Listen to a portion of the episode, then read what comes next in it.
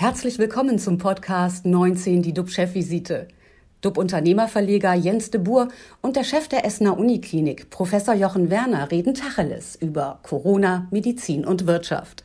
Immer 19 Minuten, immer mit einem Gast. Unsere Gäste heute, Nicole Mutschke. Sie ist Familienanwältin für Arbeitsrecht. Frau Mutschke ist sehr aktiv in sozialen Medien und bekannt aus dem Fernsehen. Nicole Mutschke sagt, die Arbeitswelt hat sich in den letzten Jahren erheblich gewandelt. Dazu tobt die Corona-Pandemie und wirbelt alles durcheinander. Welche rechtlichen Folgen Pandemie und Impfung für Beschäftigte haben können, dazu wird sie uns gleich auf den neuesten Stand bringen. Guten Morgen, Nicole Mutschke. Guten Morgen. Sie haben sich farblich verabredet, offensichtlich mit unserem nächsten Gast. Ähm, ich begrüße Matthias Pasquay. Er ist Chef und Mitbegründer des Telekommunikationsanbieters Passcom. Der bietet Telefon- und Kommunikationslösungen für das Büro der Zukunft an und für Mitarbeiter, die auch nach Corona zeitweise im Homeoffice bleiben wollen. Über eine einheitliche Software, äh, ja, das könnte so funktionieren, sagt er. Pascal sagt zudem, die Kommunikation ist so zerstreut und kaputt wie noch nie zuvor. Wie er sie reparieren könnte oder möchte, wird er uns gleich erzählen. Guten Morgen, Matthias Pasquale. Guten Morgen. Bevor wir mit Ihnen beiden über Corona und Arbeitsrecht und Beruf äh, bzw. Büro der Zukunft diskutieren, zurück zu dir, lieber Jochen. Was beschäftigt dich heute besonders und äh, ja, wie sehen die RKI-Zahlen aus? Ja, RKI vermeldet 2240 Neuinfektionen. Das sind 725 weniger als vor einer Woche. Trend hält also gut an. Sieben-Tages-Inzidenz weiter unter 20, aktuell bei 18,6. Und bei uns am Essener Uniklinikum versorgen wir stationär heute 24 Covid-19-Patienten, 13 davon auf der Intensivstation. Also auch hier ein stabiles und sich langsam entspannendes Bild. Mich beschäftigt heute die Entscheidung Dänemarks, dass die Pflicht zum Tragen einer Maske ab dem kommenden Montag für fast alle Bereiche des öffentlichen Lebens aufgehoben wird. Ausgenommen davon bleibt der öffentliche Nahverkehr, aber auch nur, wenn man nicht sitzt. Und auch diese Regelung soll zum 1. September eben entsprechend aufgehoben werden. Daneben gibt es weitere Lockerungen in Dänemark, aktuell in den Restaurants äh, und in den äh, Gastronomiebetrieben bis Mitternacht geöffnet und dann ab Mitte Juli bis um zwei Uhr in der Früh. Also ich bin jetzt wirklich gespannt, wie es bei uns weitergehen wird, auch was die Masken natürlich betrifft und äh, auch ob man und wann man sich mal wieder die Hand geben wird zur Begrüßung, ob das überhaupt zurückkommt. Und ja, wir sehen mal. Und jetzt schauen wir erstmal auf das Gespräch heute mit unseren beiden interessanten Gästen. Vorher zu dir, lieber Jens, was geht dir durch den Kopf?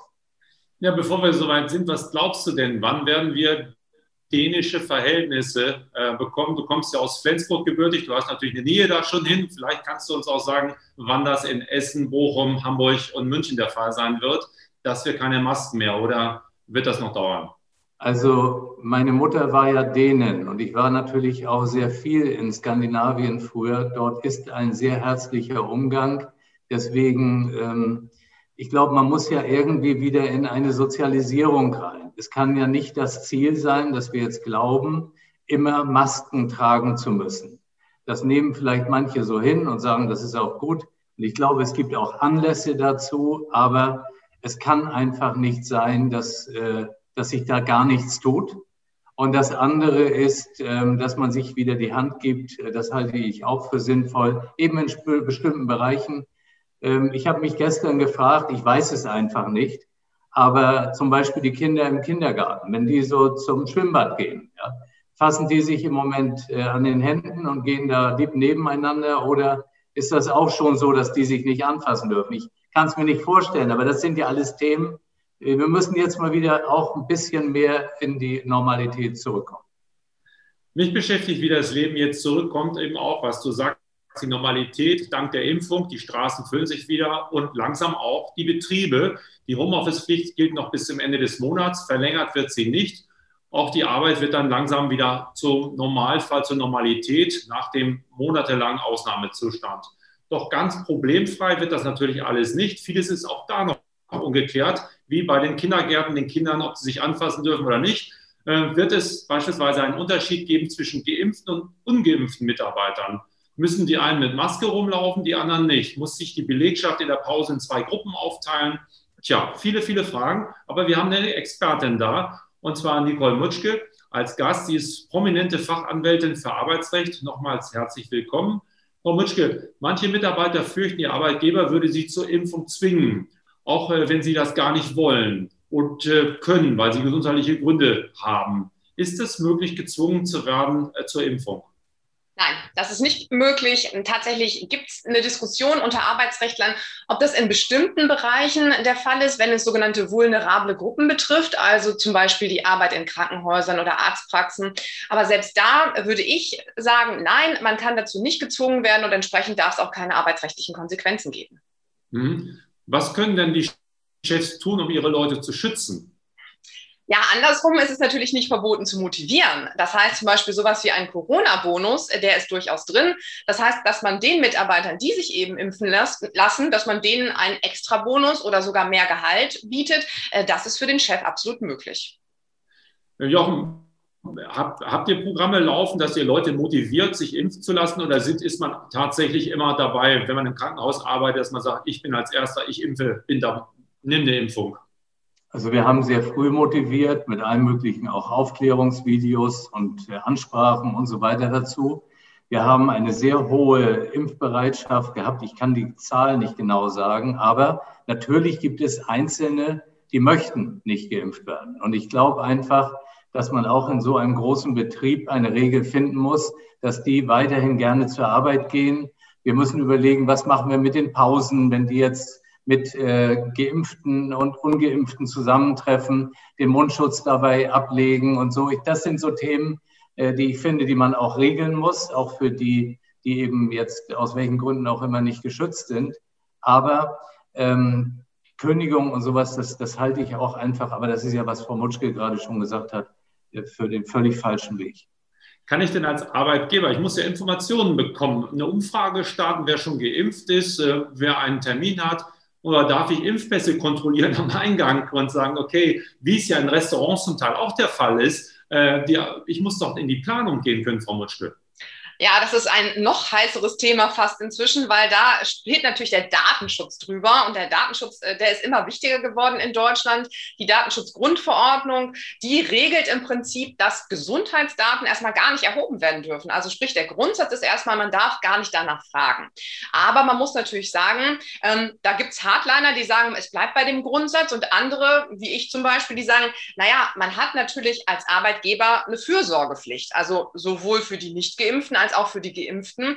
Und wenn man jetzt ein vernünftiges Hygienekonzept ähm, aufstellen möchte, wie Professor Werner gerade zum Beispiel schon gesagt hat, was ist mit Kantine, wie managt man das Ganze, dann ist es in meinen Augen für den Arbeitgeber, der da auch wirklich in der Pflicht ist, natürlich zwingend notwendig, dass er weiß, wer ist geimpft und wer nicht. Und wenn es ja so eine arbeitsrechtliche äh, Pflicht gibt, dann ist es auch arbeitsrechtlich so geregelt. Da gibt es auch wieder eine Besonderheit im Datenschutz, dass man dann fragen darf. Aber es ist noch total umstritten. Also fragen Sie fünf Anwälte, kriegen Sie fünf differenzierte Meinungen, vielleicht sogar sechs. Ich hatte auf sechs auch getippt. Aber jetzt nehmen wir mal an, jetzt ist ein Ungeimpfter da, der sagt, ich, bin, äh, ich lasse mich nicht impfen was mache ich mit dem? Muss ich den einen alternativen Arbeitsplatz anbieten, wo die Infektionsgefahr niedriger ist? Oder geht er denn auf Dauer in Homeoffice? Ja, also äh, damit zusammenhängt natürlich auch die Frage, inwieweit darf ich überhaupt Maßregeln? Das ist nämlich im Arbeitsrecht sozusagen ein, ein hehendes Gebot. Man darf nicht Maßregeln, wenn jemand seine zulässigen Rechte nutzt. Und wenn man einmal zu der Erkenntnis gekommen ist, ich kann niemanden zwingen zur Impfung, dann darf ich natürlich andersrum ihn eigentlich auch nicht benachteiligen, wenn er dann einfach dieses Recht halt auch nutzt.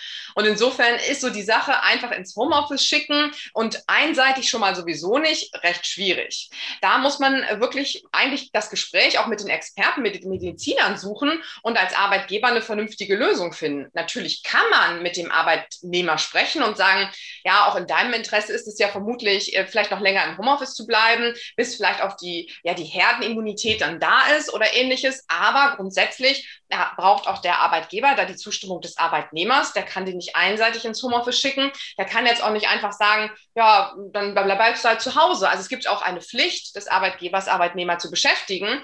Und die Bezahlung, die muss sowieso weiterlaufen. Also sprich, der Arbeitgeber muss sich da ein bisschen was einfallen lassen.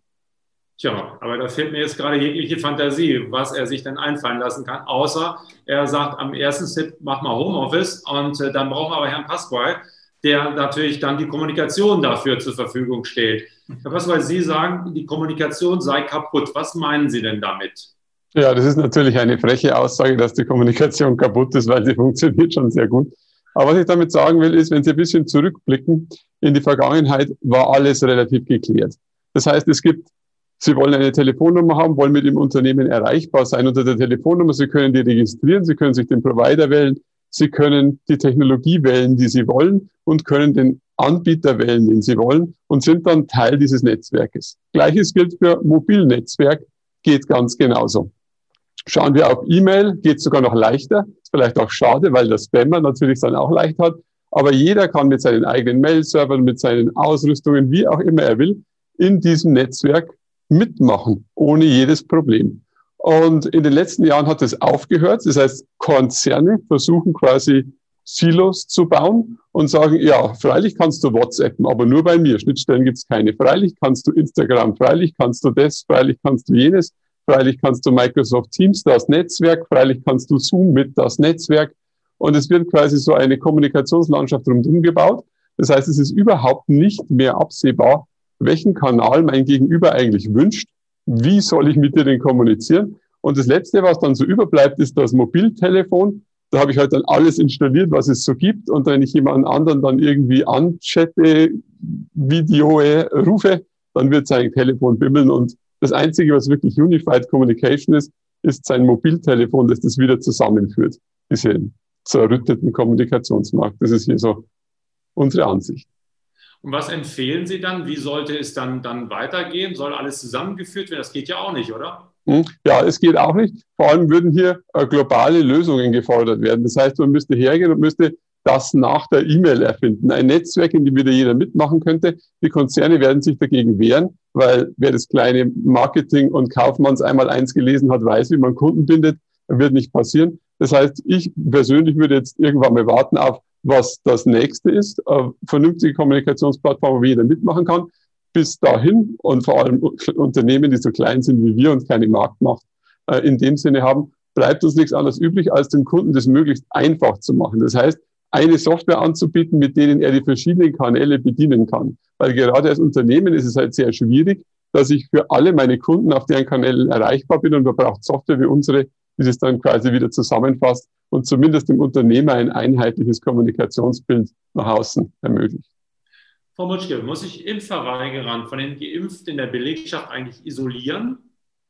Ja, das ist eigentlich eine Frage, die ich auch an Herrn Professor Werner weitergeben müsste. Denn der Arbeitgeber, der ist eigentlich derjenige, der das Ganze organisieren muss, aber natürlich äh, da auch auf die professionelle Hilfe und das medizinische Wissen angewiesen. Also eigentlich zeigt die Pandemie ganz gut, dass wir zurzeit auf der juristischen Seite, hinter der medizinischen Seite eigentlich herarbeiten. Wir müssen uns angucken, was ist erforderlich, um unsere Mitarbeiter zu schützen, die geimpften wie auch die nicht geimpften, und dann eben adäquate Maßnahmen treffen. Dazu zählt das, was wir eingangs schon diskutiert haben. Inwieweit können wir irgendwann auf Masken verzichten? Ist es wirklich sinnvoll, eine richtige Isolierung zu machen? Muss ich eine zweite Kantine jetzt äh, oder zwei Säle einführen bei größeren Unternehmen? All das wird eigentlich in einem vernünftigen Hygienekonzept mit einem Mediziner besprochen werden müssen. Mhm. Jochen, du bist gefordert.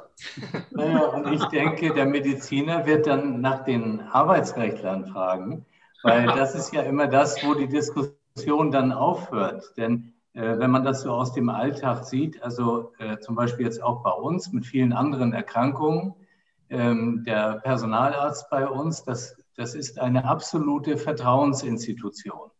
Und äh, viele Dinge auch zu bestimmten Infektionskrankheiten und so wird er zum Beispiel mir niemals sagen zu den Mitarbeitenden ähm, weil er sagt, das kann er gar nicht tun. Das verstehe ich auch genau. Und jetzt sind wir in diesem unklaren äh, SARS-CoV-2-Bereich. Und ähm, wer soll es mir genau sagen? Ja, deswegen, es wird viel auf Freiwilligkeit beruhen. Ich bin ja immer dafür, dass man die Menschen in die Verantwortung nimmt und bin dafür, dass man nicht dauernd denkt, dass irgendeiner kriminelle, betrügerische Energie hat. Natürlich wird es den einen oder anderen geben, der ist dann am Schluss äh, ungeimpft, äh, der sagt es vielleicht nicht. Aber ich glaube, die allermeisten werden sagen, wie es ist. Und wenn man darauf basierend konzipiert, ist man schon einen deutlichen Schritt weiter. Und dann so diese Grenzbereiche, die regeln die Arbeitsrechtler irgendwann. Was ist denn, Frau Mischke, wenn sich ein Mitarbeiter, der lässt sich nicht impfen, er will es nicht, dann infiziert er sich und wird krank. Muss ich ihm dann weiterhin das Gehalt bezahlen? Wie Sie sich vielleicht schon denken können, es ist umstritten. Ja. Also tatsächlich streiten wir zurzeit um alles, was so diese Corona-Pandemie angeht im Arbeitsrecht oder um fast alles. Und da ist es auch so, es gibt ganz klar zwei Meinungen die eine Meinung, die sagt, naja, Corona, am Ende ist es eigentlich eine Krankheit und äh, wer krank ist, der wird nach dem Entgeltfortzahlungsgesetz bezahlt und das Ganze sechs Wochen lang. Das ist eigentlich ja die, der Regelfall. Aber dann gibt es auch andere, die sagen, naja, also wenn dann zumindest jeder mal irgendwann ein Impfangebot bekommen hat, dann könnte man ja sagen, der Arbeitnehmer, der sich dann nicht hat impfen lassen, der hat das selbst verschuldet. Und da gibt es tatsächlich im Arbeitsrecht dann die Konsequenz, der wer seine Krankheit selbst verschuldet hat, der bekommt keine Entgeltfortzahlung. Also diese Meinungen gibt es zurzeit. Aber da muss ich auch wieder ganz klar sagen, ich beziehe da schon stark Position und sage, für mich ist es so, wer erkrankt ist, auch wenn es an Corona ist, der muss auch weiter Entgeltfortzahlung bekommen.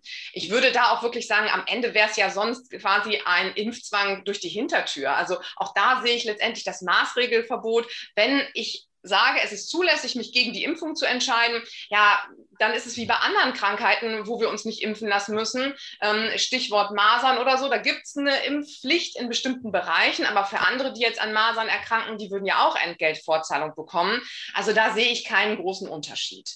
Eine Ausnahme gibt es, was das Finanzielle angeht, und das ist das sogenannte Quarantänegeld.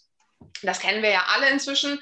Ähm, wenn wir Kontakt hatten mit einer infizierten Person, dann müssen wir ja in Quarantäne, ohne dass wir zwangsläufig wirklich selbst erkrankt sind. Also gerade so, so ein nicht richtig Krankheitsfall, aber trotzdem können wir nicht ins Büro zumindest gehen. Ja, und da gibt es tatsächlich eine Besonderheit, denn dieses Quarantänegeld, das ergibt sich aus dem Infektionsschutzgesetz. Und da hat der Staat geregelt, eigentlich kommt das vom Staat. Der Arbeitgeber zahlt es nur vorher aus und der Staat erstattet es dann. Da hat der Staat geregelt, dass wenn es eine Empfehlung gibt, sich impfen zu lassen und man hat dieser Empfehlung dann nicht gefolgt, wenn man denn eben das Impfangebot hatte, ähm, dann entfällt das Quarantänegeld. Das heißt, dann ist es tatsächlich so, dass da nicht geimpften wirklich ein finanzieller Nachteil droht. Da wird der Arbeitgeber für sechs Wochen vielleicht auch nicht aufkommen müssen. Wer in Quarantäne ist, muss nicht arbeiten, ist dann quasi krankgeschrieben? Nee, genau gerade nicht. Also wenn er krankgeschrieben wäre, hätte man das Problem nicht. Dann wäre man wieder im Entgeltfortzahlungsgesetz. Also ist er quasi an Corona erkrankt, hat das quasi besser. Ist er nur in Quarantäne, ist er ja nicht krank. Das heißt, er darf aber nicht zur Arbeit kommen. Ist er im Homeoffice oder kann er Homeoffice ableisten, ist das Ganze gar kein Problem. Dann kann der Arbeitgeber ja sagen, ja gut, macht für mich ja gar keinen Unterschied. Du darfst jetzt zwar nicht einkaufen gehen, umso besser, kannst du schön viel arbeiten. Aber hm. diese Konsequenz funktioniert halt wirklich nur beim Homeoffice. Für die, die ja klassischerweise noch ins Büro müssen, ähm, Herr Professor Werner wird seine Arbeit kaum von zu Hause erledigen können und viele andere eben auch nicht. Ähm, ja, für die wird dann eben die Frage sein, wer zahlt denn das Ganze? Und da wird der Staat zumindest sagen, ja, wir jetzt nicht. Mhm. Dann muss er, oder wenn er zu Hause ist, kann er ja wieder Homeoffice machen oder könnte er machen. Und da braucht er den Herrn Pasquale, der sagt, wie sieht denn die Homeoffice der Zukunft aus? Gibt es da bei Ihnen eine Vision, dass Sie sagen, so wird es dann äh, laufen und zwar ohne Kommunikationsprobleme? Ja, ohne Kommunikationsprobleme wird es wahrscheinlich niemals laufen, weil irgendwo ist dann die Netzabdeckung für irgendjemanden gerade immer schlecht. Also das wäre eine äh, Illusion. Wir äh, glauben aber, dass sich das noch weiter aufs Mobiltelefon fokussieren wird. Was wir im privaten Umfeld jetzt schon sehen, ist ja, manche haben gar keinen Festnetzanschluss mehr, haben wirklich nur mehr ihr Mobiltelefon als Kommunikationszentrale. Und wir sehen aktuell einen ganz, ganz starken Trend, dass es auch ähm, im Business soweit sein wird, dass man da wirklich alles am, am, am Handy machen möchte. Also jetzt nicht nur, dass ich damit telefoniere, aber dass ich halt auch sehe, wie geht's gerade in meinem Betrieb, wie viele warten da gerade in meiner Support-Warteschlange, äh, wie viele von meinem Vertriebsteam telefonieren gerade. Also dieses ganze Kommunikationsmanagement auch, äh, dass das alles aufs Smartphone gehen muss. Weil wir jetzt gesehen haben, einfach die Leute wollen flexibel von überall aus das machen können. Und selbst ein Notebook ist da schon umständlich. Wenn ich schnell einen Anruf kriege und klappe mein Notebook auf und halte mir das so ans Ohr, ist es vielleicht auch umständlich. Also wir denken, dass es ganz, ganz klar auch im Businessumfeld auf die kommunikationszentrale Mobiltelefon hinausläuft. Und wenn wir dann nochmal ein bisschen in die Zukunft schauen, dann werden wir uns alle einen Chip implementieren lassen statt Smartphone. Und dann müssen wir alle zu Jochen Werner, werden dann dort versorgt werden und können dann kommunizieren, bis, ja, bis der Arzt kommt. Ist das Ja, klar. Der das macht dann auch gleich die Viren weg, dieser Chip. Das wäre ja, ideal. Mit Virenschutz, Kommunikation mit ja. Virenschutz dann RW. Also, wir sind im Sommer, es ist warm, 19 Minuten sind vorbei. Ein bisschen lustiger wird es bei uns auch wieder. Die Themen sind nicht mehr ganz so ernst, wobei Arbeitsschutz natürlich ein großes Thema ist und uns noch alle herausfordern wird. Vielen Dank, Nicole Mutschke, vielen Dank, Matthias Pasquale, vielen Dank dir, lieber Jochen. Unsere Talkgäste am Montag sind Bernd Renz von der Tago Bank und Dr. Tobias Lindner von der Grünen Bundestagsfraktion. Da wird es am Wochenende ja auch einen Parteitag geben. Der hat bestimmt viel zu erzählen ob äh, die Grünen bald den Bundeskanzler bzw. die Bundeskanzlerin stellen werden. Bleiben Sie alle gesund, klicken Sie rein, wir freuen uns auf Sie. Tschüss aus Hamburg. Und aus Essen. Ciao. Aus Bielefeld. Tschüss. Das war 19 die DUB-Chefvisite als Podcast. Die Videos dazu gibt es auf watz.de und auf dub-magazin.de.